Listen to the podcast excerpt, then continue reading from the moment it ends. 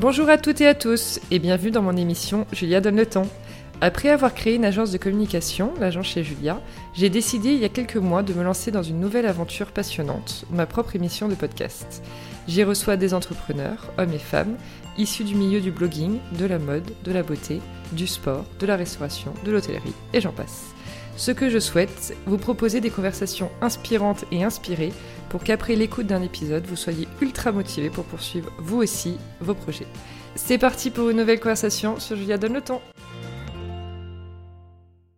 Hello à toutes et à tous. Dans ce nouvel épisode enregistré à distance, on va parler beauté, un sujet que j'adore. Pour les habitués du podcast, je pense que vous êtes au courant. J'ai le plaisir de pouvoir échanger plus longuement aujourd'hui avec Sarina, fondatrice de la marque de beauté Prescription Lab et du magazine Le Prescripteur. Pour ceux qui pourraient ne pas connaître, Prescription Lab est une marque de soins et de maquillage et une box beauté qui sort tous les mois et qui propose régulièrement des collaborations avec des marques très très cool. Hello Sarina Bonjour Julia. Et merci d'être avec nous. Merci de m'inviter. Tu étais déjà intervenue dans mon épisode spécial confinement que j'ai diffusé fin avril. je suis ravie qu'on puisse discuter plus longuement aujourd'hui. Euh, alors, on va commencer par, euh, par le commencement, hein, comme on dit. J'ai lu euh, qu'avant de créer Prescription Lab, tu as travaillé 12 ans pour plusieurs grandes marques dans le marketing. Parle-nous un mhm. peu de cette période. Alors, oui, moi j'ai fait mes armes de façon très classique. Je suis un peu plus, entre guillemets, vieille école. Je sais que maintenant, il y a plein de jeunes qui se lancent dans la beauté directement. Moi, c'était pas quelque chose qui m'est venu immédiatement à l'esprit, et donc j'ai commencé. Euh, j'ai commencé par de la mode et de la cosméto. Alors, quand j'étais en école de commerce, j'ai fait des stages chez Dior, chez Thierry Mugler, chez Vuitton. Et j'adorais ça. Et après, j'ai enchaîné euh, parce que je trouvais que c'était un univers hyper créatif. Euh, les gens m'impressionnaient, je trouvais ça drôle, beau, voilà. Et, et j'ai continué donc là-dedans. Je suis partie, après mon école de commerce, faire un VIE, ça s'appelait VIE à l'époque, pour Sephora à Londres. Donc là, je me suis frottée un peu au terrain. Euh, et après, j'ai fait longtemps, pendant longtemps, du, développement produit. C'est vraiment, tu vas au cœur du produit, tu, tu, regardes un peu ce que les consommatrices utilisent, qu'est-ce qu'il va falloir euh, qu'elles se mettent demain. Et donc, j'ai fait des grands groupes. Euh, j'ai fait Yves Rocher, j'ai fait Bourgeois Paris, j'ai fait L'Oréal. Donc voilà, donc des choses plutôt, plutôt avec du process. Mais moi, ça m'a mmh appris pas mal de choses parce que tu bosses aussi avec des super labos, avec des vrais experts qui, te montrent leur savoir-faire. Tu vois, chez Bourgeois, par exemple, à l'époque, c'est plus le cas maintenant, mais c'était une filiale de Chanel. Donc, quand tu crées un, que ce soit un rouge à lèvres, un fond de teint ou un vernis à ongles, tu avais les, les, laborantines du labo Chanel qui étaient là avec toi, donc un sens de la couleur de malade. Enfin voilà, je me suis régalée pendant pas mal d'années. Bah, j'imagine. Bon, du coup, tu as beaucoup travaillé dans l'univers de la beauté, mais quand est-ce que tu as eu l'idée de créer ton entreprise? Est-ce qu'il y a eu comme un déclic? En vrai, moi, créer ma marque, c'est quelque chose que j'avais en tête depuis longtemps. Euh, tu vois, je pense que toute personne qui travaille dans du développement se dit, moi, je ferai ci, moi, je ferai ça, etc. Mais j'ai pas vraiment eu le déclic plus que ça. Je savais ce que j'aurais eu envie de faire, mais je me suis pas posé la question plus que ça. Je trouvais que c'était euh, ben, pendant longtemps, en fait, il faut dire qu'il y avait énormément de barrières à l'entrée dans la cosmétique. Il faut énormément de budget pour pouvoir euh, communiquer. C'était une époque aussi, moi, quand j'ai commencé, c'était impossible de créer sa marque si tu n'avais pas des budgets d'annonceurs dans la presse écrite. Donc ça, c'est déjà une mmh. première chose qui a bougé dans le temps et que nous ont permis les réseaux sociaux, c'est-à-dire de pouvoir directement t'adresser à ton consommateur. Donc ça, c'est quelque chose qui a, on va dire, une grosse dizaine d'années. Et c'est vrai que l'opportunité s'est faite dans l'autre sens. je pitchais pour un ancien job, bref, tu vois, je racontais un peu ce que je faisais, ce qui me faisait envie, etc. Et deux ans avant de lancer Prescription Lab, on échange des cartes de visite avec plein de monde, comme ça se fait euh, dans beaucoup de, d'échanges de, networking. Deux ans après, les mecs me rappellent en disant ben, on a du budget, on a envie de lancer quelque chose dans la beauté et d'investir cet univers. Est-ce que ça te tente? On a pensé à toi. Et c'est là où je me suis dit ben tiens, les étoiles s'alignent. Euh, mmh. J'ai cette opportunité qui vient à moi. Les idées, je les ai depuis longtemps. Ben c'est parti, action. J'ai pas été euh, complètement moteur là-dessus en vrai. Et alors pourquoi les... comment tu as eu l'idée de, faire des, des box de beauté? Alors, les box beauté, c'est parce que à l'époque, ben déjà, alors c'est ça pour le coup, c'est un peu plus la pression de l'actionnaire qui voulait que ça monétise assez rapidement. Et donc en fait, euh, l'idée c'était de se dire, ben d'installer une marque de beauté, même si c'est vrai que les réseaux sociaux et Internet a un peu cassé, euh, voilà, ces, ces, fameuses barrières à l'entrée. Il fallait plus euh, 10 millions d'euros pour lancer sa marque, ni même 5, mais un peu moins, ça restait quand même quelque chose euh, d'assez important. Il y a un vrai travail de fond à faire pour installer la marque. Et en fait, ce qui s'est passé, c'est que moi, je me suis dit, OK, il y a ce phénomène des box beauté qui existe depuis quelques années, que je connaissais. Et je me suis dit, mais il y avait une première chose sur laquelle j'ai réfléchi, je me dis, mais moi, en tant que 30 et plus, ou en tout cas en tant que femme qui aime la beauté, je ne trouve pas forcément ce que je veux dans l'univers des box. Donc je me suis dit, tiens, il y a une opportunité. Et la deuxième chose que je me suis dite, c'est, bah, tu veux lancer ta marque, quel est le meilleur ambassadeur de ta marque auprès de tes consommatrices que le produit lui-même? Et il n'y en a pas, en fait. Le meilleur moyen de savoir si tu aimes une marque, c'est de tester ses produits. Et je me suis dit, ben bingo, on va essayer de mélanger les deux business. Un mmh premier qui est de faire découvrir par abonnement des choses que, des marques que j'aimais. Et ce qui est vrai, c'est que même si je suis ravie et avec l'équipe, on adore euh, Prescription Lab, P-Lab Beauty maintenant, euh, en tant que marque telle, celle qu'on fait avec nos labos, on est aussi fan de tous les produits qui sortent. Je connais aucune femme, même tu vois, je te le disais quand je travaillais euh, donc dans la filiale de Chanel où on recevait beaucoup de produits, etc. T'as pas que des étagères Chanel, tu as envie de picorer d'autres choses. C'est une forme de gourmandise en fait. Et donc Et donc l'idée, c'était l'un n'excluant pas l'autre. Je me suis dit, ben on va faire une box qui à un moment va répondre aux besoins des femmes. Donc on a une box qui est saisonnière. Donc on, a un programme qui s'organise en fonction de saison, comme une garde-robe. Tu vois, ta peau, elle n'a pas besoin des mêmes choses en fonction des saisons et on va faire découvrir les marques qu'on aime, les coups de cœur qu'on a.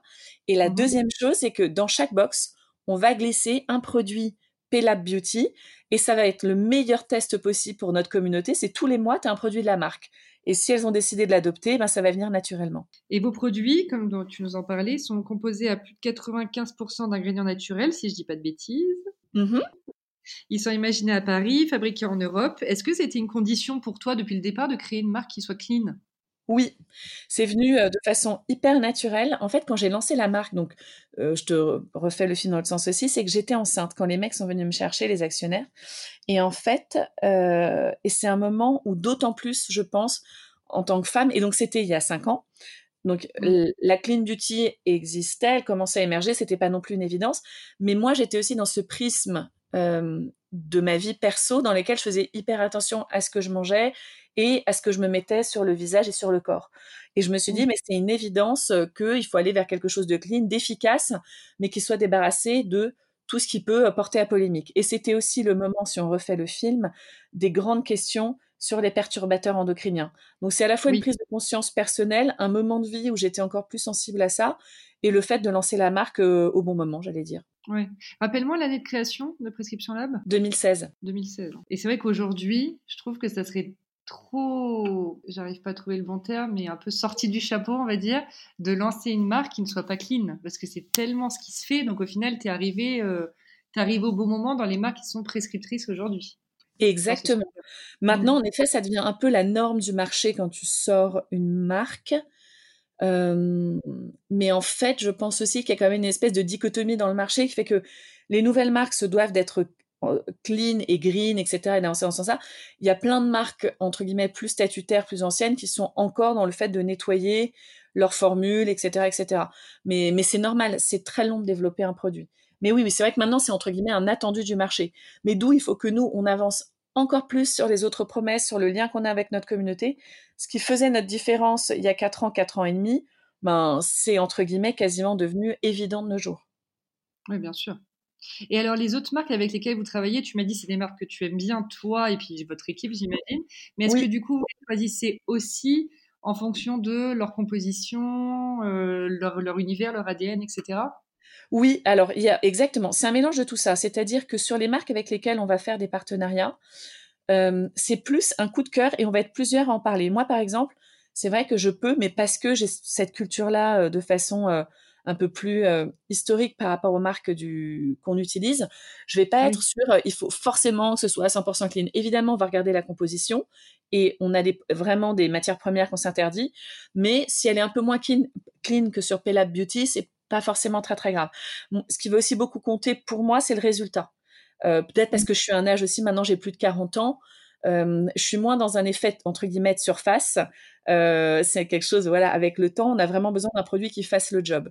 Et après, c'est une discussion avec les autres filles de l'équipe. On peut aussi aimer une petite pépite euh, qu'on va découvrir. Laura, qui est notre commerciale, est une vraie dénicheuse euh, de petites marques qui se réveillent et qui ont besoin d'être mises en lumière. Et on adore avoir ce rôle-là et notre communauté adore aussi qu'on leur trouve des petites marques hyper sympas qu'elles n'auraient pas forcément pu spotter parce qu'il se passe tellement de choses en domaine de, dans le domaine de la cosmétique. Voilà, donc on, met des talents en avant ça peut être, par exemple, des marques on a eu une petite marque qu'on adorait qui était Apicia, par exemple, qui est hyper sympa.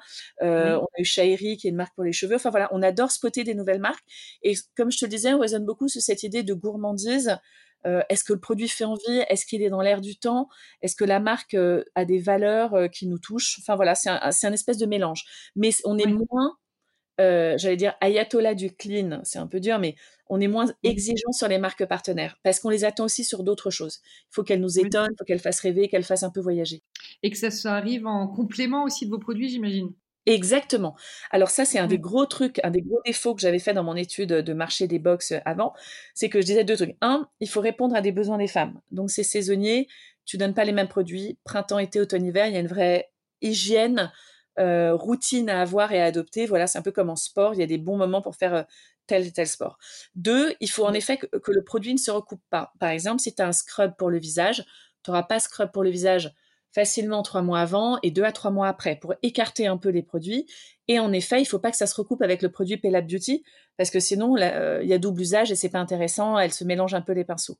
Donc, on essaye vraiment comme une espèce de, de mise en musique, de rythmique. C'est chacun son tour au bon moment euh, euh, et porté par le bon message. D'accord.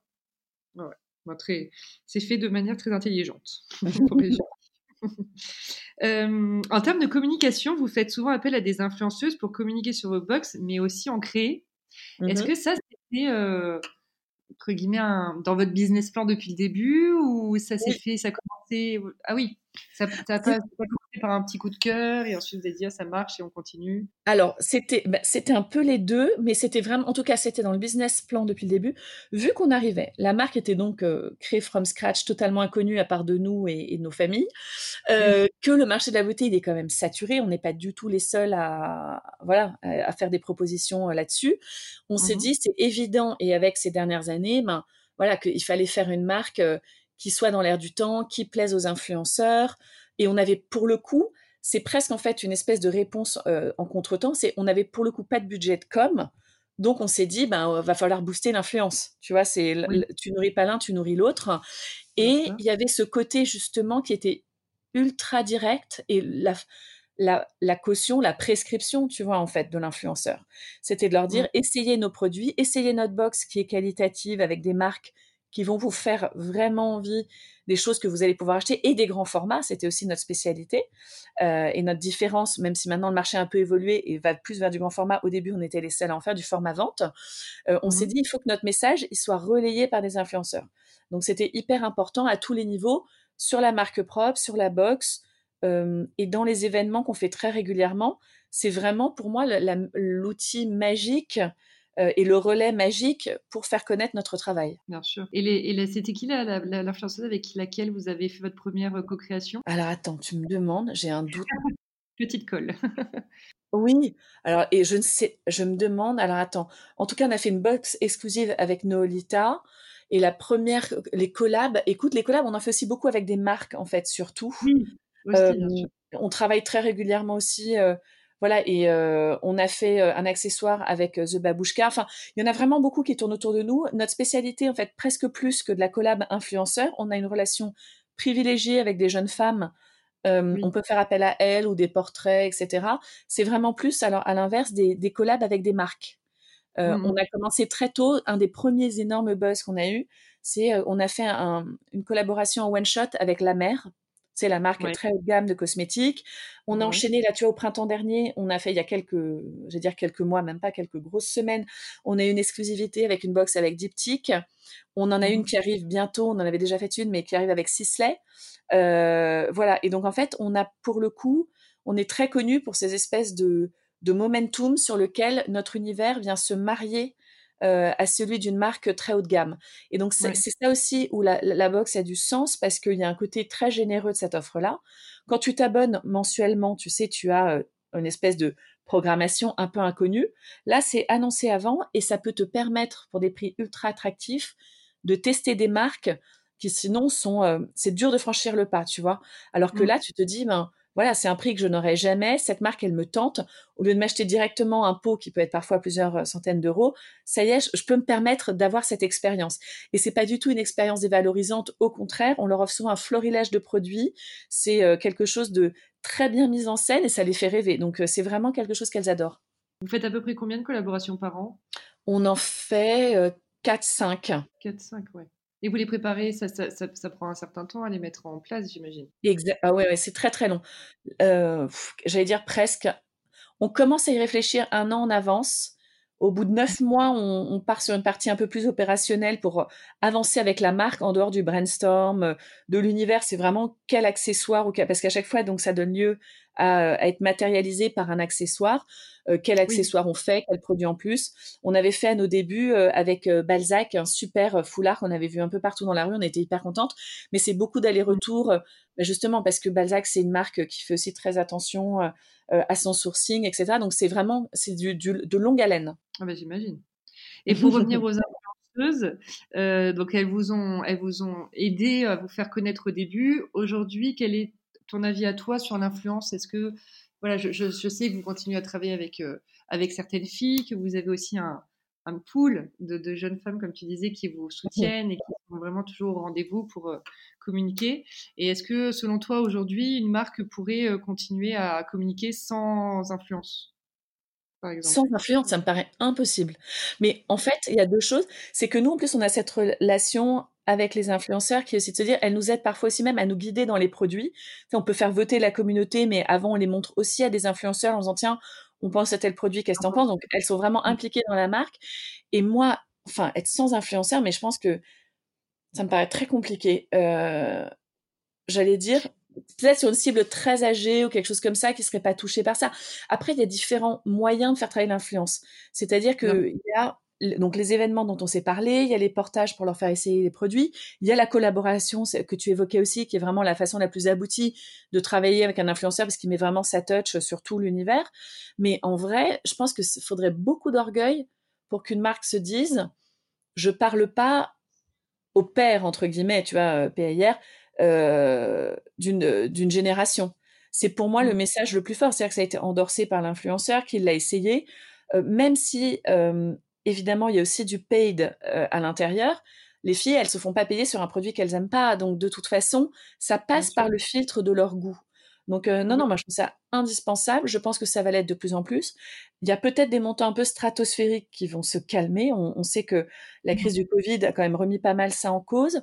Et je le regroupe aussi avec un micro-event que tu avais peut-être suivi, c'est l'histoire de Fire Festival, où des, gros influenceurs avaient relayé euh, un peu tout et n'importe quoi. Et là, j'ai vu que euh, je crois que c'est Kendall Jenner qui a dû rendre une partie du chèque qu'elle avait touché sur le Fire mmh Festival. Elle a été jugée, etc. Donc maintenant, ça passe en justice. Donc l'influenceur devient quand même lié au message qu'il envoie, donc il va être d'autant plus regardant dans les produits, etc. Donc je pense qu'il y a un niveau de prix un peu effarant qui va peut-être se calmer sur les influenceurs vraiment énormes, sur les giga influenceurs. Et entre les deux, euh, même si en effet il y a du monétaire derrière, enfin c'est ton professionnalisme qui est en jeu des deux côtés. La marque se doit choisir le bon influenceur parce qu'il va porter ses valeurs. L'influenceur doit donner une marque sur laquelle ils vont être liés ensemble. Et maintenant, on l'a vu, liés juridiquement. Donc, euh, je pense que c'est même une relation qui va être encore plus intime dans la suite. Et, c'est ça qui est intéressant. Mmh. c'est très intéressant ton, point de vue et parlons un petit peu réseaux, réseaux sociaux. Mmh Est-ce que toi, tu, comment tu te sens avec Instagram, Facebook, tout ça? Quel, est ton préféré? J'ai vu que tu avais un compte perso aussi. Oui. Est-ce que tu as toujours eu un œil, par exemple, sur les, les, plateformes de réseaux sociaux de pré pour Prescription Lab? Ah oui, alors ça, nous, on est vraiment la marque Instagrammable, entre guillemets, euh, je veux dire classique. On fait, le visuel est hyper important pour nous. On a d'ailleurs une super photographe qui travaille avec nous depuis le début et j'ai euh, donc euh, Laure, notre DA de folie, qui travaille dessus. Pour nous, le visuel, c'est très, très important. Et d'ailleurs, mmh. que ce soit dans les réseaux sociaux et dans le produit, moi, un des trucs qui me frustrait, c'était que, tu sais, souvent, les belles marques, c'est cher, entre guillemets. Et, mmh. et moi, j'étais frustrée de me dire, mais attends, pourquoi je moi j'oscille, je, donc je picore un peu tout partout, mais quand je veux vraiment une belle marque très épurée, etc., voilà, je, dois payer beaucoup plus cher. Je voulais quelque chose de joli dans la salle de bain. Et donc vraiment l'esthétique, c'est dans les valeurs de prescription, ça a été euh, écrit sur le petit cahier avant même Mmh. que la marque ne sorte.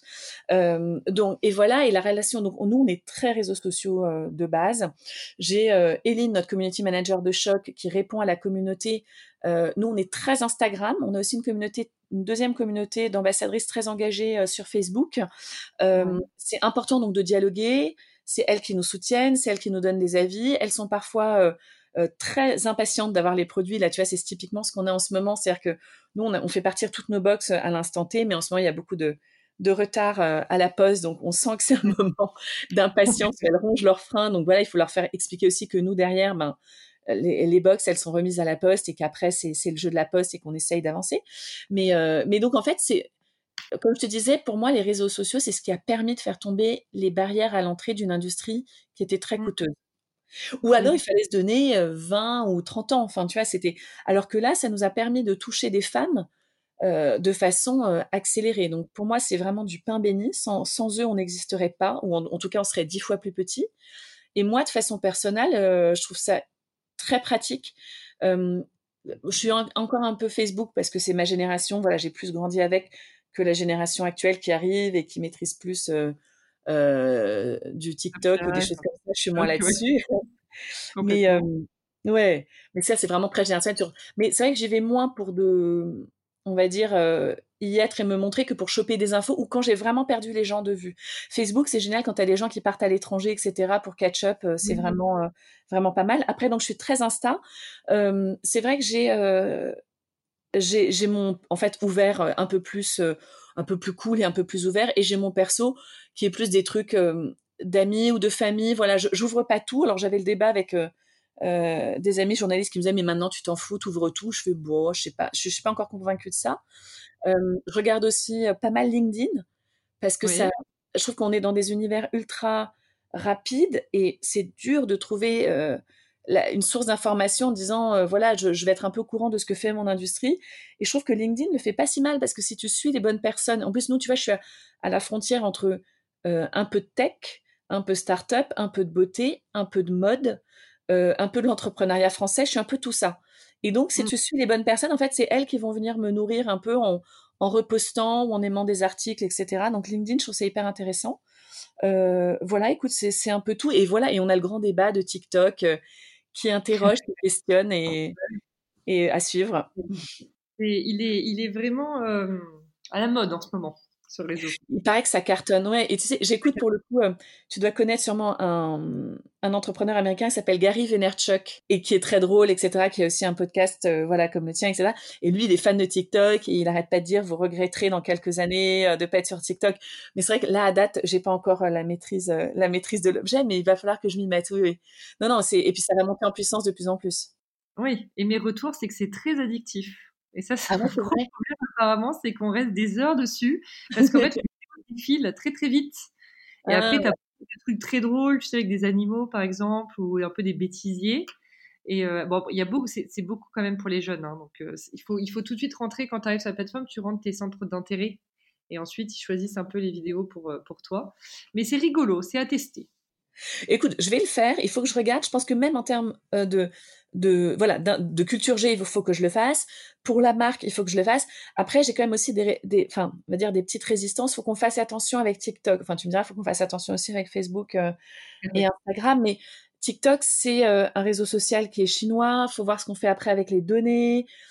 Il y a, oui. voilà, je me méfie quand même un peu du truc. Après, je comprends qu'on se fasse vite aspirer. En fait, c'est ça, je trouve, le problème maintenant des réseaux sociaux. C'est pas tant d'y être ou pas, je trouve que c'est compliqué. Voire un, pour une marque, c'est impossible de ne pas y être. Ou en tout cas, euh, je voilà, j'ai pas compris le.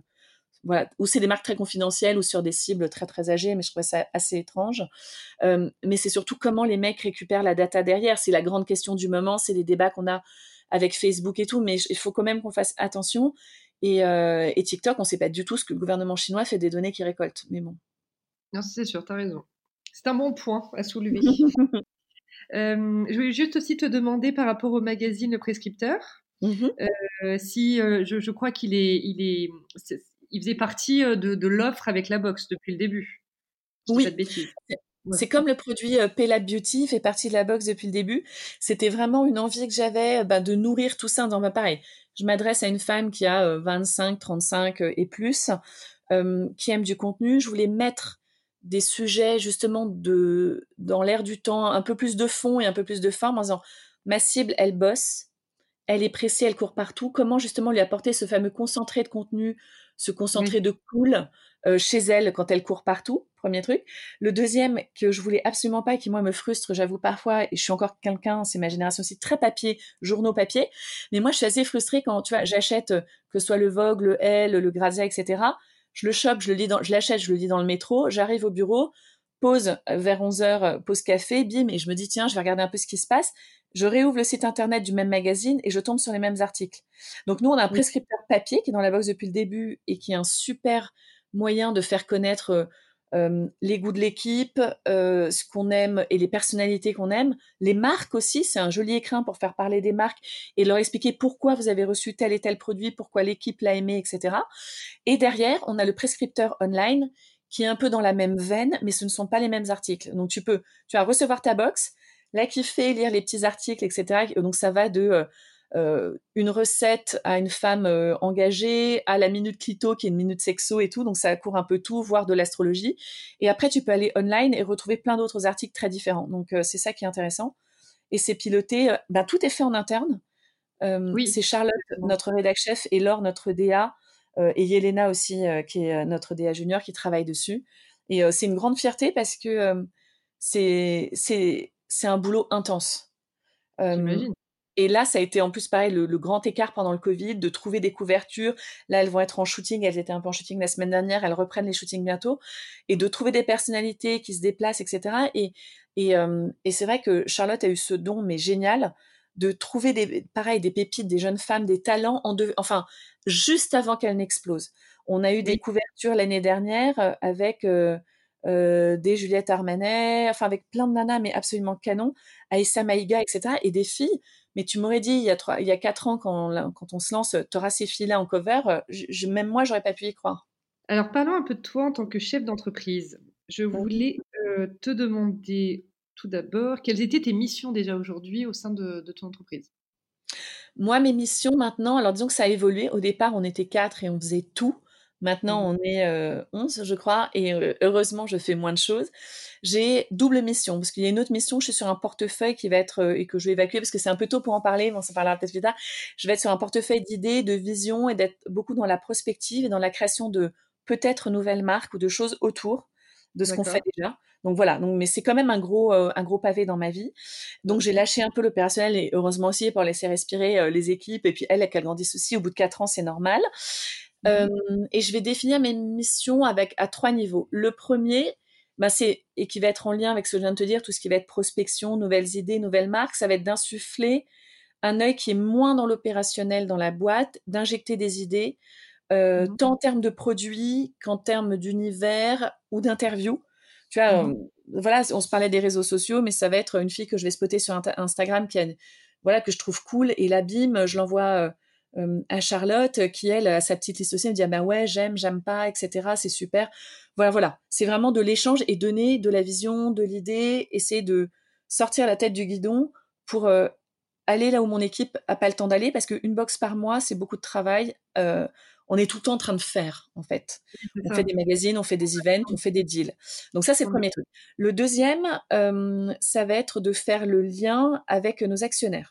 C'est financier c'est bête et méchant, c'est de se dire euh, bon ben voilà, on en est où? Et ça, c'est quelque chose que je travaille euh, euh, avec avec Marion, qui est mon bras droit. Et, et le but, c'est que moi, je fasse du reporting, que je les rassure sur où on en est, si on a besoin d'être rassuré, ou qu'au contraire, j'aille demander des sous, demander plus de budget pour aller encore plus vite quand ça va bien et leur expliquer où on en est.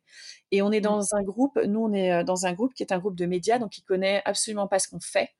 qui n'est pas du tout expert ni du commerce ni de la beauté. Donc c'est des gens qui sont très très loin de nos façons de penser. Et quand tu me parlais des collabs qui se préparent un an avant, bah, la, majorité des gens du web, tu vois, entre guillemets, ça se fait, ça se défait dans la nuit, un site web, presque. Ça peut aller très très vite. Mais nous, en beauté, c'est pas du tout ça. Les produits, tu les travailles entre le brief, l'échange avec le labo, ils te font ta formule, ils te font des tests pour avoir plusieurs formules qui vaut le coup. Les briefs sont faits euh, un an en avance. les collabs quasiment un an à neuf mois avant. Et les deals avec les marques qu'on invite dans la box sont faits quasiment entre neuf mois et six mois avant. Six mois, c'est déjà même un peu tard. Donc en mmh. fait, ça va être aussi donc de coordonner, coordonner tout ça et de donner de la vision et de donner du souple. Là, tu as par exemple, on est en train de préparer en ce moment les events de Noël, alors qu'on est encore, euh, on est encore en juin.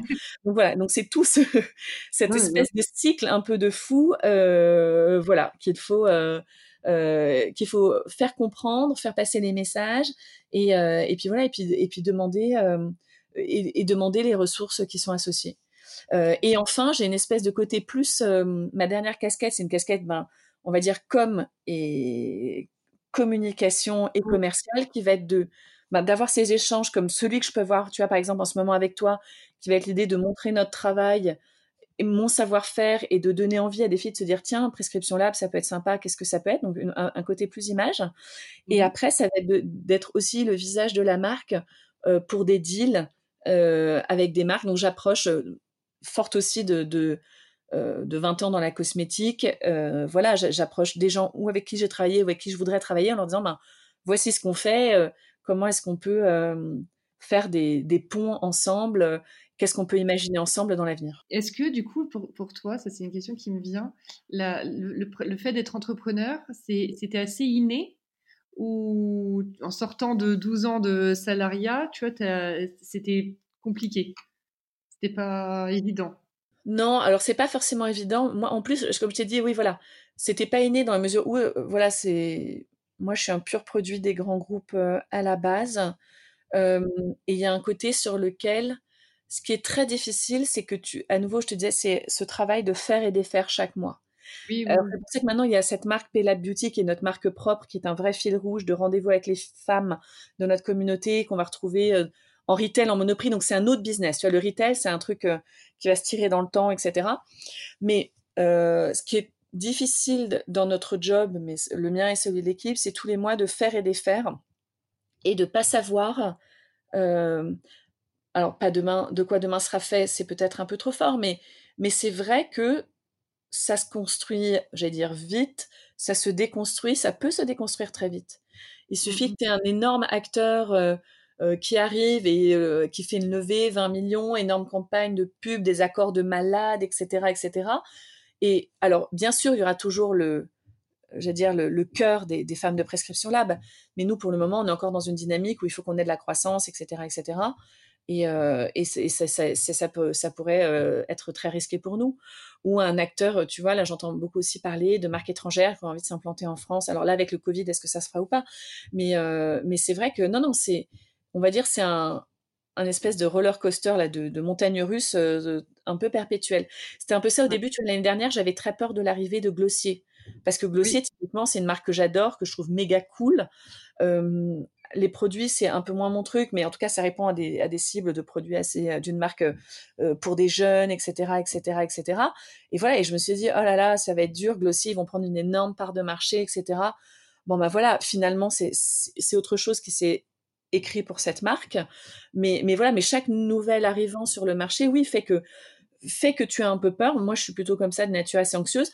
Et de l'autre côté, ben, ça t'oblige à te challenger, à te renouveler, à te dire, euh, OK, comment on fait pour être un, peu meilleur. tu ne peux jamais dormir sur tes lauriers. C'est ça, en fait, le truc. Et encore plus dans la boxe, où c'est un business euh, où tous les mois, les filles doivent adhérer à des partenariats, à une couverture. Tu leur donnes un espèce de mood et elles peuvent se désabonner rapidement. Donc, euh, donc voilà, donc c'est vrai qu'il euh, il faut vraiment essayer de se dire, bah, il faut que je les garde en, en haleine, il faut que j'ai de la surprise, etc.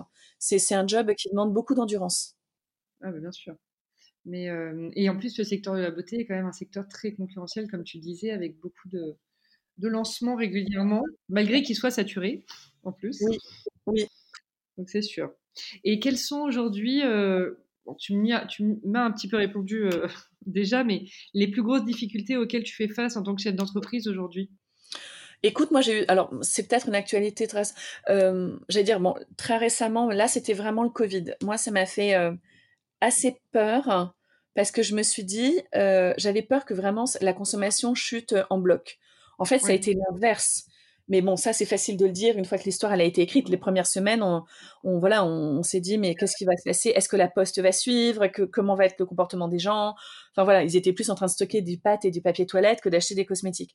En fait, hyper vite derrière, ce qui était assez canon pour nous, c'est que les gens ont envie de e-commerce, ils ont envie de marques abordables donc ce qui est le cas pour nous. Et nos consommatrices ont eu envie de se faire plaisir en se disant bah, tout est foutu, bah, autant prendre soin de soi. Donc ça, c'était absolument génial. Mais au début, j'en étais pas sûre du tout. Je me suis dit ça peut s'effondrer. Donc voilà, ça c'est la première chose. Et comme chef d'entreprise, bah, ce qui va être difficile là, c'est la crise qui arrive. On peut pas, on peut pas le nier. Ça va mmh. être, je pense, très dur à partir de septembre.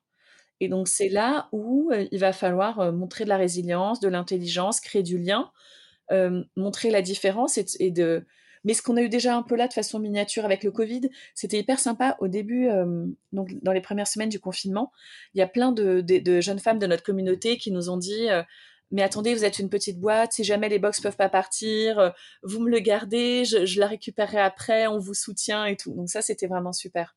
Sauf que il va falloir jouer à ce entre guillemets à ce jeu-là pendant, à mon avis, 6 à 8 mois. Pendant 6 à 8 mois, il va falloir dire aux consommatrices, c'est votre carte de crédit qui, qui, va montrer votre engagement auprès des marques.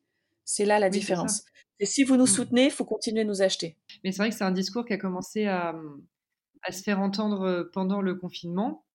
Euh, bon après, qui a pu être critiqué euh, par ailleurs, hein, mais c'était évident, et surtout pour les restaurateurs, que ce qu'il fallait soutenir, et en soutenant, ben, c'est forcément euh, dépenser. Voilà.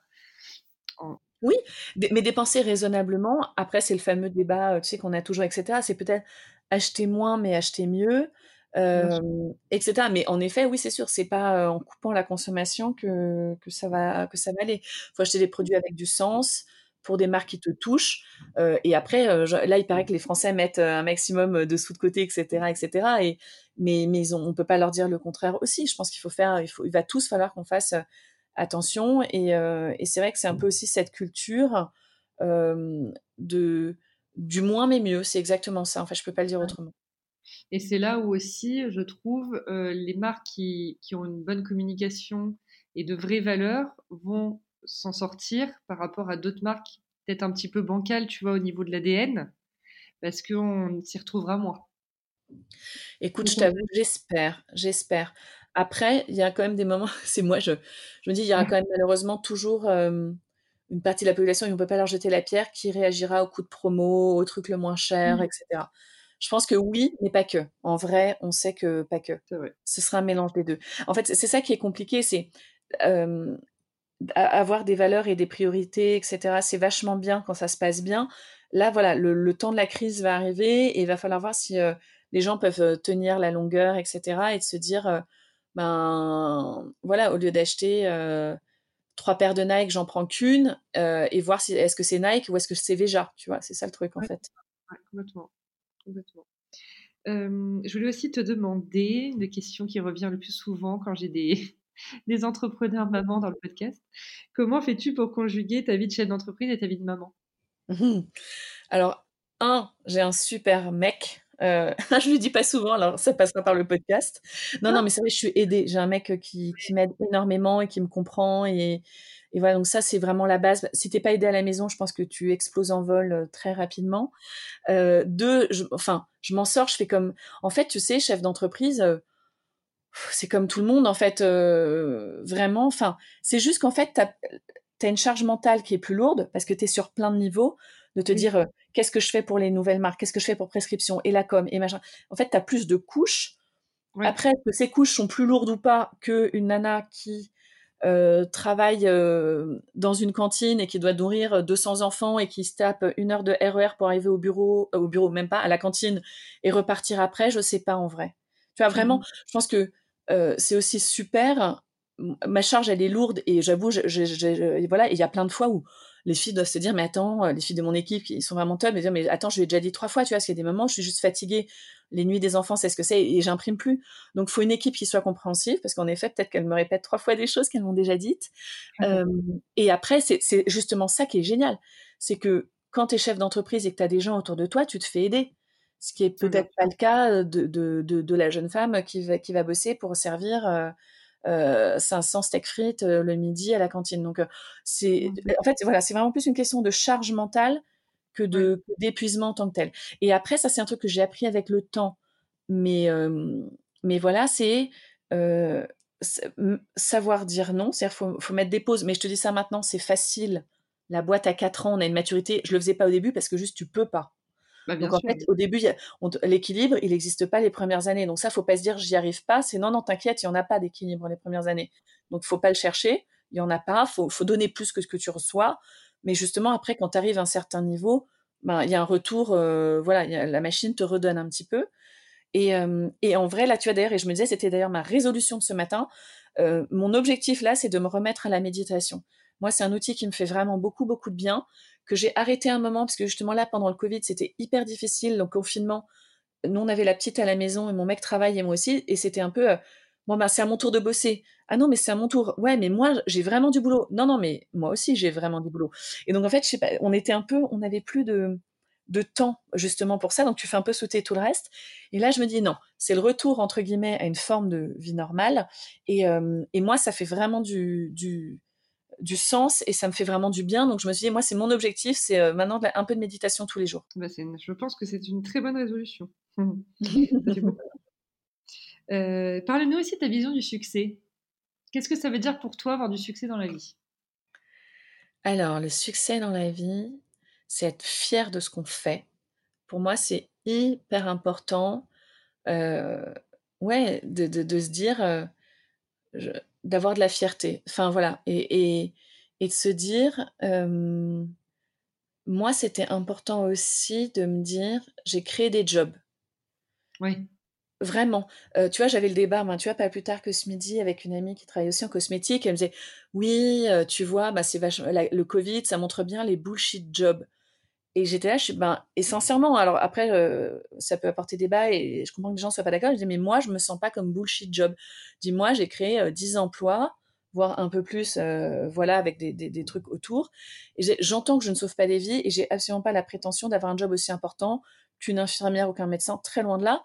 Mais de là me traiter de bullshit job, pas du tout. Donc voilà. Et ça fait partie de ma fierté. Donc, oui, avoir créé des jobs, c'est quelque chose qui était important pour moi c'est pas créer une entreprise pour créer une entreprise, etc., etc. Euh, et après, le succès pour moi, c'est quand tu arrives et, et c'est pas encore le cas, mais en vieillissant, c'est un peu plus facile de, de l'appréhender. Pour moi, c'est une forme de sérénité justement. Euh, peut-être parce que quand j'étais plus jeune, je me sentais euh, entre guillemets pas au niveau, etc. Et je voyais des nanas qui envoyaient du lourd et qui m'impressionnaient vachement, etc. Et maintenant, je me dis bon, bah, je sais pas trop où t'en es, mais en tout cas, tu peux être fier du chemin parcouru. Tu tu connais des gens intéressants qui respectent ton travail. Donc euh, voilà, peut-être par effet miroir, euh, je suis un peu plus sereine et prescription arrive dans des eaux un peu plus calmes. Euh, donc voilà, cette forme de sérénité, elle, est agréable. Oui. Et là, est-ce que tu as, j'imagine, bon, comme tout le monde, tu as déjà connu des échecs, mais est-ce que pour, qu'est-ce que c'est pour toi vivre un échec? Pour moi, c'est assez douloureux parce que je suis quelqu'un beaucoup dans l'affect. Euh, et vivre un échec, en plus, en général, je m'investis beaucoup trop au départ. Donc après, j'ai le moment où je me dis, oh mince, mais fallait pas de toute façon. Et là, tu vois, typiquement, euh, j'ai eu des échecs, des choses que j'ai essayé de faire euh, il y a quasiment un an, tu vois, donc je suis à digestion assez lente aussi, et qui n'ont pas marché. J'étais vraiment déçue. Et j'ai mis là, j'ai mis, j'ai mis quelques temps à ruminer en disant, mais attends, ça aurait pu se faire autrement, etc., etc. Et en fait, et là, ça y est, et, et je me suis dit, ah ben, t'es complètement passé de l'autre côté, et j'en vois presque les avantages dans la mesure où je me dis, eh ben, que ça n'ait pas marché, ça t'a libéré du temps pour faire autre chose, euh, ça t'a libéré la tête, etc., etc. Donc sur le coup, je le vis assez mal. Il y a un côté très, voilà, un peu passionné aussi chez moi qui fait que. Et en fait, maintenant, avec le recul, je me dis, mais c'était une chance. C'était vraiment une chance. Si ça devait se faire, ça se serait fait. Mais je dis pas que c'est cette philosophie-là. Voilà, il m'a fallu vraiment du temps, mais et, et, je fonctionne souvent comme ça. C'est sur mmh. le coup, en fait, je, quand je veux des choses, je les veux tellement et j'essaye tellement de mettre tout en place pour que ça marche que je le vis vraiment comme une injustice quand euh, le deal se fait pas, le truc se fait pas, etc. Et je me dis ah non c'est tellement dommage ou voilà, bref. Et en mmh fait après je me dis et, et j'en vois aussi les bénéfices, mais ça met du temps. Mais ça met du temps. Mais c'est vrai que c'est top. c'est déjà ça. mais je te dis ça, c'est des échecs. Euh, euh, non, mais j'allais dire c'est des échecs pro, mais en fait ça, ce que je vais te dire marche presque aussi sur l'humain et le perso. En fait sur le coup, je pense que je peux me vexer assez vite, etc. ou être très très emportée, etc. Et avec le recul, après, je me dirais, mais finalement, ça, devait se pas se faire, ou ça matchait pas, ou, ou finalement, cette personne, elle t'a montré ton, son vrai visage, et c'est très bien, en fait. Voilà. Mais, mais je suis pas du tout le sage au-dessus de la montagne qui qui rentre pas là-dedans parce qu'elle a autre chose à faire et qu'elle monte sa boîte. Moi, je suis à bloc partout tout le temps. Enfin, mes collaboratrices, je pense te le diront. Je j'ai vachement de mal à lâcher quoi. J'ai des espèces de marottes et tout. Mais bon, voilà. Mais par contre, quand je lâche après, je, je mets du temps à lâcher, mais je lâche vraiment et je vois aussi que ça fait ça fait du bien. Ça fait du bien. Bien sûr. Et tu nous parlais de chance. Est-ce que tu crois en la chance dans la vie? Est-ce que tu crois qu'il y a des gens qui peuvent avoir des destins? Bon, évidemment, le travail rentre en compte, évidemment, mais est-ce que tu penses qu'il y a des gens qui peuvent être plus chanceux et comme il y en a d'autres qui seront euh, carrément malchanceux? Ah, mais tu peux pas croire plus en la chance mmh. que moi. Moi, je suis persuadée. Je crois deux choses. Je crois que tu as des gens qui ont de la chance naturellement et c'est super. Mais je crois aussi que ça se cultive. Le, enfin, je suis pas la seule à le croire, ça se dit aussi, et j'en suis intimement persuadée. Je pense que la chance, euh, il y a des gens qui en ont beaucoup, et moi, j'en ai eu beaucoup. Euh, mais mmh. vraiment de rencontrer euh, mais tu vois des gens super quoi des mecs qui deux ans après me rappellent en me disant on a envie d'investir au bon moment etc ou des rencontres dans le perso aussi qui ont fait qu'après j'ai d'autres choses qui se sont tissées non non vraiment de la chance énormément moi j'en ai beaucoup et je remercie euh, ma bonne étoile de voilà mais je crois mmh. aussi que ça se cultive et que et qu'il faut savoir voir des petits signes en fait il y a, je pense qu'il y a aussi des, ceux qui disent qu'ils n'ont pas de chance c'est peut-être aussi des gens qui attendent un signe un peu énorme de l'univers. Et en fait, c'est pas des signes énormes qui arrivent, c'est des petits signes qu'il faut savoir faire monter en puissance. Oui, complètement. Je suis assez d'accord. Et pour terminer, est-ce que tu peux nous dire si tu as une petite phrase ou un mantra ou un motto que tu te répètes, quelque, quelque chose qui te fait Alors oui, j'ai un mantra, c'est tic-tac à l'attaque. Ah J'adore parce que, ouais, tu vois, c'est vraiment ça, c'est aller gaiement dans l'action, à la, enfin, à l'attaque, se confronter à l'extérieur, c'est peut-être à l'attaque de soi, mais je mmh. crois beaucoup au fait de faire, au fait d'y aller, ouais, tic-tac à l'attaque. parce que c'est joyeux. Ça, voilà, on est dans, dans une bonne énergie. C'est ça. eh ben super. Écoute, merci beaucoup, beaucoup, Sarina, pour cet merci échange.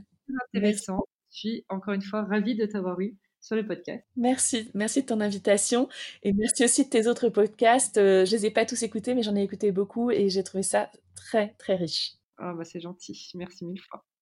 je te dis très vite et bon après-midi. Merci, toi aussi. Merci d'avoir écouté l'épisode d'aujourd'hui. Si vous avez envie de soutenir le podcast, je serai ravie de lire vos commentaires et voir vos 5 étoiles sur l'application que vous utilisez. Et je vous dis à mercredi prochain pour un nouvel épisode.